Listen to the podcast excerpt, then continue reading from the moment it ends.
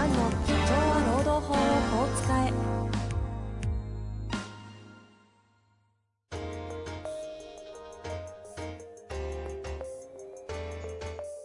法律の下で展開されるビジネスの世界。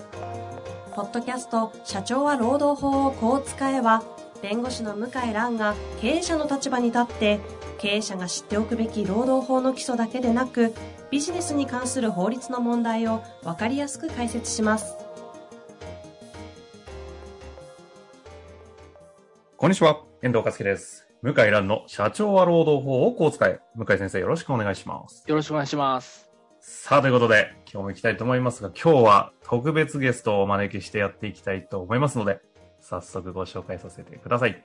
えー本日のゲストは、一般財団法人日本的 M&A 推進財団の白川正義さんにお越しいただいております。白川さんよろしくお願いいたしますよ。ろしくお願いします。ありがとうございます。ということで今日行きたいと思いますが、MA の話、労働法、どうこう接続点があるのかっていうのも怖いところではあるんですけども、簡単に、白川さん、あの、財団の方で理事されているかと思うんで、もう活動7年、ええ。8年目を迎えようとするような、かなり長いね、歴史もありますし、所属されている税理士事務所の方も70年間の歴史を持つところですので、ちょっと簡単にはい。ご紹介いただいてもよろしいですか？はい、ありがとうございます。あの、私が所属する会計事務所は、あの、福岡県の田川市っていう、あの、もともと炭鉱町に、あってですね、福岡ですね。で、70年間、あの、さっき、あの、あったように歴史があるんですが、どうしても70年も会計事務所やってると、クライアント様が結構年配の方が多くなってきていて、で、代替わりをした会社の後継者がをどうするかぐらいの、もうそんな感じの話題が結構多いんですけど、でで帳簿見てるから業績が悪くないのは分かっていたり、ま、社員さんが10人、20人働いているような会社さんでも後継者がいないから会社を閉じてしまうっていうような現状を、ま、10年ぐらいから、ま、もうちょっと前ぐらいからあの目の当たりにする機会が増えてきていて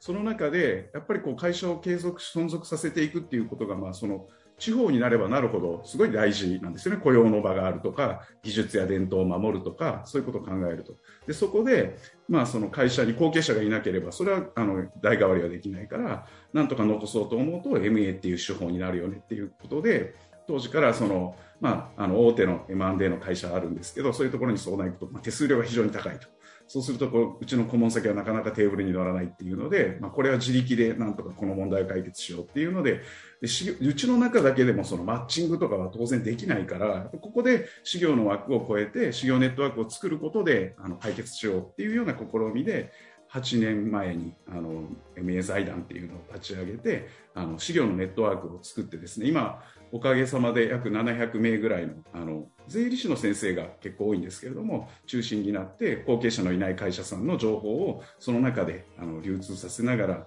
年間にですね大体10から20件ぐらいのマッチングをあのしているっていうような取り組みをしています。で今日はあの向井先生のあのここにあの呼んでいただいて少しあのやっぱり小さな会社でも労務問題ってどうしても大きいので M&A の中で出てきますからその辺のお話が一緒にできたらなというふうに思っておりますよろしくお願いしますありがとうございます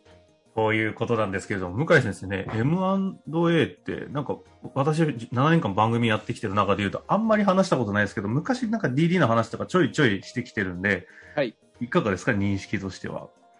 あ、増え、件数は増えてますよね。はい。うちでもやったことがありますね。M&A 支援。あこ、そうなんですね。あります。あんまり具はい、体には言えなそうですが。はい。ただ、大手仲介会社が、あの、関与していまして、はいはいはい。で、結構仲介会社ともやり取りして、で、紆余曲折あったけども、こう、成立して、終了しましたね。はい。向井先生との観点から見た MA における日本の今業界の、なんていうんですかね、問題意識というか、こう課題ってこの辺かなみたいなのってあったりしますか？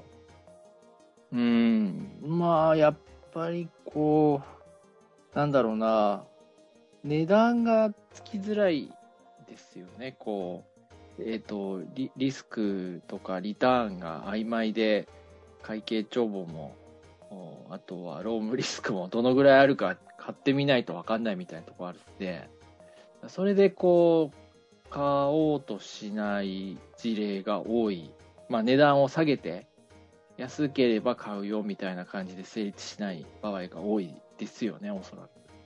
いやそうですねはい。特にあの小さな会社さんって僕らがあの会僕らのネットワークだとさっき言ったみたいに会計事務所さんから上がってくる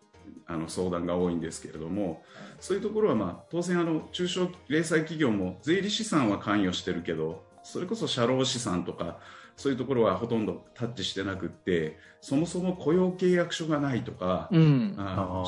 就業規則もまあ数年前に作ったけど全然運用ができていないよとかうん。そういう会社さんがものすごく多いんですよね。はい。だから、はい、あのデューデリやるならもう税務財務のデューデリは税理士さんがこういるから、まあ、ある程度もうコストカットする意味ではやめてでもローム DD はしっかりやった方がいいですよって買い手さんには必ず言うぐらいなんですよね。う。うんだからそういう意味ではなかなかそのロームって中小企業の経営者があんまりこう感度が高くないというかうん。そういうところででも買い手さんからしたらめちゃくちゃリスクがあるからうんここの思惑の違いがすごいこう問題になりやすいというかそこで問題が出てくるというかなんかそういうところはすごくこう案件やってて感じますけどね。うん。えまさに人事領域って母外の塊みたいなとこがありそうですもんね。ね割増未払い残業代とか、まあ、はいはい。まさに妨害債務ですし、問題社員とか、えうん。あとは、まあ、メンタルヘルス不調の社員とか、まあ、わからないですからね、普通、うん。あの、見た目はね。そうですね。うん。まあ、労働、労働組合あるかないかぐらいはね、すぐ聞けば分かっちゃいますけど、えだから、まあ、買ってからいろいろ起きましたね、え私の関与した事案は。そうですよね。あの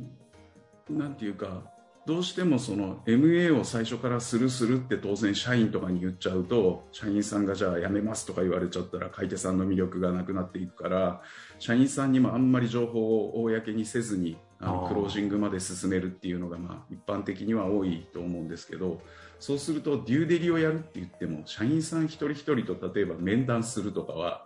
当然そこまで突っ込んではできないからその問題社員とかは買った後にあのあこんな人いたのみたいなのが出てくるとかもきっとあのたくさんあるんですよね、事実ね。うん。で、意外と、まあ、私が関与した案件はそうじゃなかったけど、うん会社を売りたい理由が労働問題だったりすることも、まあ、昔からあるんです。なるほど、やる気をなくなっちゃって、うんうんで、売りたいっていうのは、うんあの昔からあるんですよね。はい。なるほはい。どだから本当はそういう意味ではあの中小企業とか小さな零細企業もしっかりと、まあ、人数が少ないんだから逆に言えばしっかりやろうと思えばやりやすい経営者の方の影響力とかもまだ強いうちとかには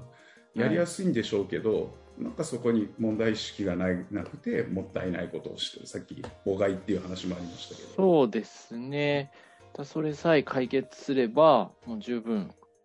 こう、M&A で会社を購入しても、まあ、十分、まあ、成り立つんじゃないかなって思う事案はありますよね。えはえあ先生はやっぱりこうあんまり小さな会社とかはそそんなに見ないっていうかあの機会はないんですか？大きい会社さんとかい、いやいやち、小さい会社多いですよ。ああそうですか、はい。どどんな問題がある多いですか？まあ、M&A は少ないですけどえね。M&A は、あ、ああの、労働問題、ええか？ええああ、労働問題はやっぱり問題社員と、えうん。パワハラ問題と、あとは、解雇、うん。退職、うん。あとは未払い残業代、え労働組合、えうん。労災、大体この5つぐらいですかね。なるほどなるほど。うん、そうです。解雇とかもあれですもんね。解雇して1年以上経ってからあのいろいろと言ってきたりとか、ああ、まあそういう事例もあるでしょうね。だから MA した後に全然そんな社員がいたって知らないで うんなんかすごいそれはひでえな。はそれはひどいですいね。うん、でもめちゃくちゃありますからねそういうの、ああ。ええ。まあ要はお金持ちにオーナー変わったらいろいろ言ってくんですよ言いね。やすくなりますよね正直言って、ああ、うん。人見て請求するから、えだから分かりますよ、よく。ええ。うん。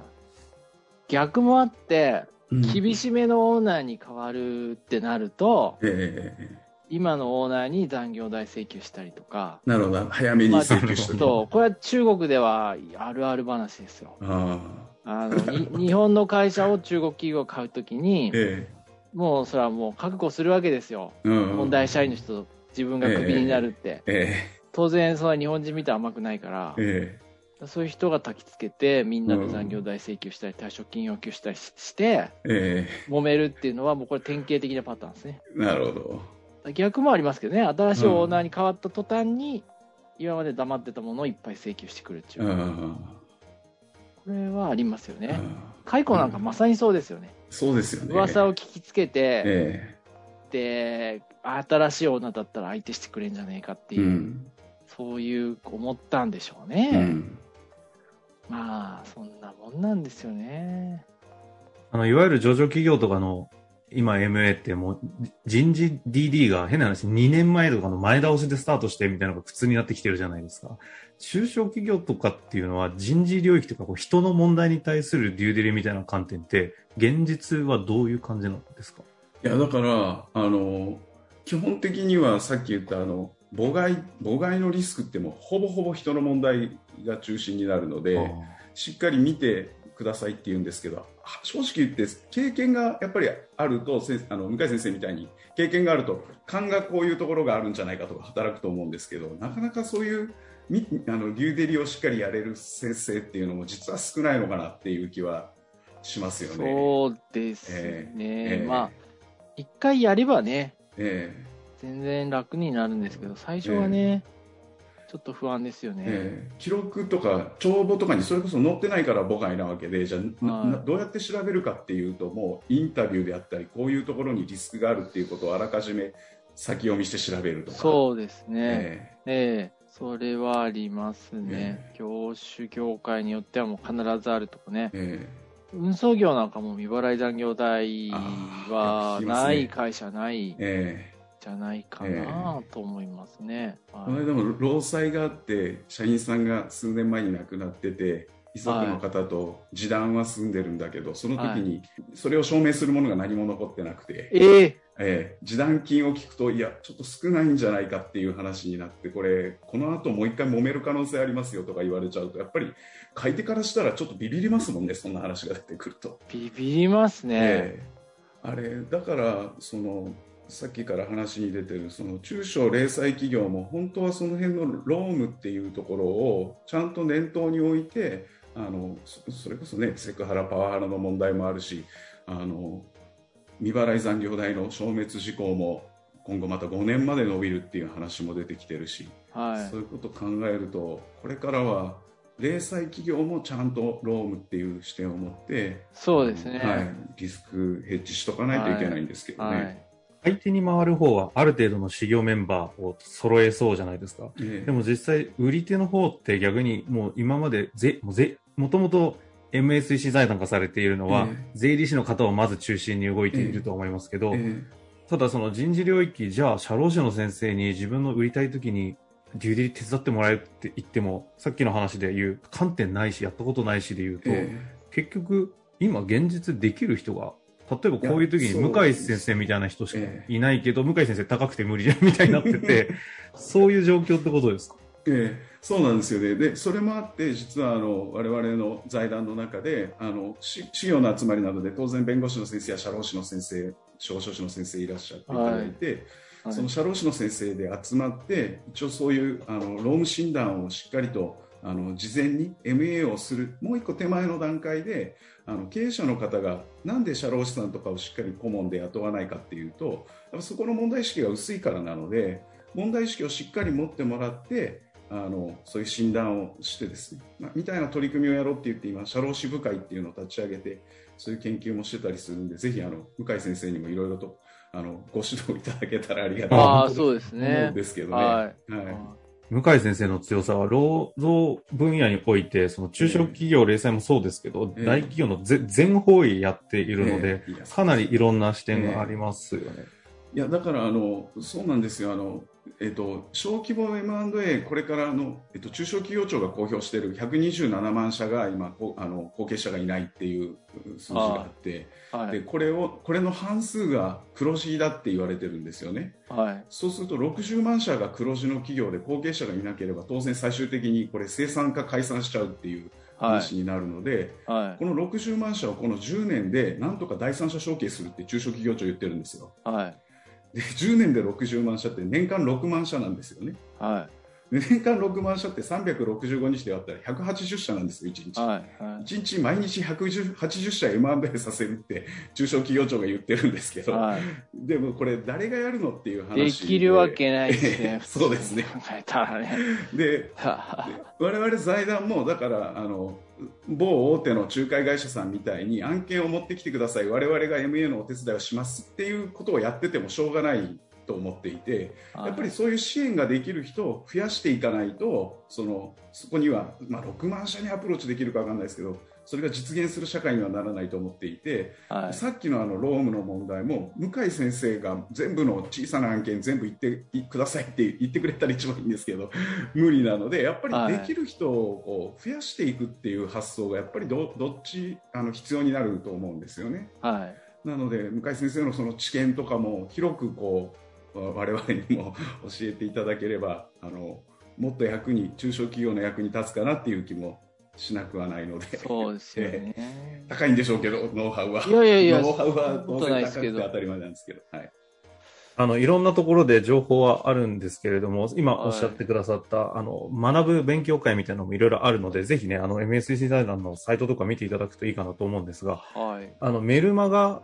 を発刊されてたりもするので、そちら読むと、結構あの、マッチング案件で、あの、売りの案件出てますとかっていう情報も随時流れてくるんですね。もちろん匿名ですけど。ああいった情報もなかなか見ることないと思うので、経営者の方も修行の方も、まずその辺登録していただくと非常に参考になるかなという感じはしますね。そうですね。はい。あのそういうふうに、うん、FA アドバイザーでつきますって言っても、ロームのことわかんないから、そういう社労士の先生とかで、ロームのことが一緒に分かって、チームを作ってやらないと無理だと思うんで、そうですはい。ね。まあ、役割分担しないと難しいですよね。えーうん。そうなんですよ。もうはい法律がやっぱりものすごくこう変化も激しいし、多方面にわたっちゃうので、そうですね。えはい。あの、実際、向井先生のところ、社労士の先生とのお付き合いすごい多いじゃないですか。はいこの。間もね、せ1000名ぐらい集まってセミナーされてましたけど、はい。あのあたり見てて、その、実際に社労士の先生に、じゃあ MA できるようになった方がいいってちょっと極端だとは思うんですけど、はい。どうですか？なんかその辺を、ある程度は少なくとも少し出口戦略としての MA というのを最低限の知識は、こう、まあ、あるべきなのかってなんか僕が言わせてるみたいに変ですけど、その辺のなんかこう、なんか業界としてし、はい。労働分野、携わる方々が MA っていうものをどの辺、どのぐらいこう知っとくべきみたいなのってどう考えてます？いやーまあ普通に顧問先持ってたら、まあ何もなくても知っておいた方がいいと思いますけどね、相談を受けたら。顧問先がある仕事ですもんね。うん経営者が高齢化してる事例が多いですから、まあ、いつ相談を受けてもおかしくないですよね。んあとは、買いたい、売りたい、どっちも相談を受けるんじゃないですかね。両方ね。そうすると、こう、きちんとこう、話が噛み合ったりしたら、まあ、案件にこう、関与して、まあ、顧問先結果としてね、なくなっちゃうかもしれないけど、でも、しょうがないですよね。会社を売る場合ですね。うん、売る場合。嫌がりますけどね。うん売る手伝いとか。まあ、だだけど、しょうがないですよね、それはね。うんそうですよね。あの、そう、でも、あの、売る側に僕らもあの、当然つくことも、うちのはいクライアントが売り側に回ることも当然あるんですけど、はい。逆に言うと、その、生産しちゃえば当然将来的にはその顧問先はなくなるわけですから、はい。逆に言うと MA をしたら継続する。で、継続して、うちの商品内容が良ければ当然採用される可能性は高くなるし、はいもうちょっと言うと買い手さんって元気のいい会社だから、うんそこと縁ができて、あこういうふうにロームしっかり見てくれる人たちがいるんだっていうことが分かると、その買い手さんに入っていける可能性がすごく上がると思うんですよ。すね。ええうんだからそういう意味ではあの営業の逆に言うとすごいチャンスでもあるのかなという気ははするんですよねい。。はい。そう思います。うんはい。まあそういうそうですよね。はい。まあ、MA の話ということで今回お話しいただいたんですけど、あの、はご紹介したいことがありすぎてですね、あの、全部やっちゃうと多分、リスナーの皆様は混乱してしまうと思いますので、一つだけご紹介でいくと、情報提供としては、ちょうど、あの、この白川さんがですね、あの、む向井先生も仲いい、あの、大久保先生とかも、皆さんこの辺仲いいんですね。なので、MA の件、白川さんに番組やってほしいよねということで、今回5月の途中からですね、10分で M&A 戦略という番組を白川さん始めますので、ぜひ、ポッドキャストのリスナーの方々でですね、中で MA 勉強したい、自分も売り、買い手どっちかに回りたいとかっていうことを少しでも考えられている方とかいらっしゃったらですね、ぜひ、サブスク登録いただいてお聞きいただきたいなとはい。思っています。で、その中で先ほどあったサイトの方にはメルマガとかもありますのでね、そちらの方白川さんがかなり毎週濃厚な情報提供してくださってますので、そちらもご提供いただけるといいかなと思っています。はい。まあということで告知も含めてさせていただいてしまいましたが、はいさ最後に向井先生何かありますか？いやいや、特にないですけど、まあ、なんだろうな、まあ、やっぱりこう、これからね、手続き業務は、まあ、当然、えーデジタル化が進んで簡素化されるので、うん。まあ、こういう M&A 案件にも関与するっていうのは大事じゃないかなと思いますね。はい。そうですよね。先ほどあっはいた会員さんの方にね、入っていただくと、社労支部会もあるという話でしたので、はい。こちらの方にもね、ぜひ積極的に、向井先生もまたなんか何かしらで関わっていけたらいただけたら嬉しいなと思います。はい。白川さん、最後にお願いいたします。はい、今日はありがとうございました。あの労務関係であの中小企業の方があんまり問題意識がないがゆえにそこを開拓すればものすごいこうビジネスチャンスが逆に言えば広がるとも思いますんでぜひあの我々もそういう情報提供できるように努めていくのでこれをご縁にぜひよろしくお願いします。今日は向井先生ありがとうございました。はい、ありがとうございました。ありがとうございました。本日の番組はいかがでしたか？番組では向井蘭への質問を受け付けております。ウェブ検索で向井ロームネットと入力し、検索結果に出てくるオフィシャルウェブサイトにアクセス。その中のポッドキャストのバナーから質問フォームにご入力ください。たくさんのご応募お待ちしております。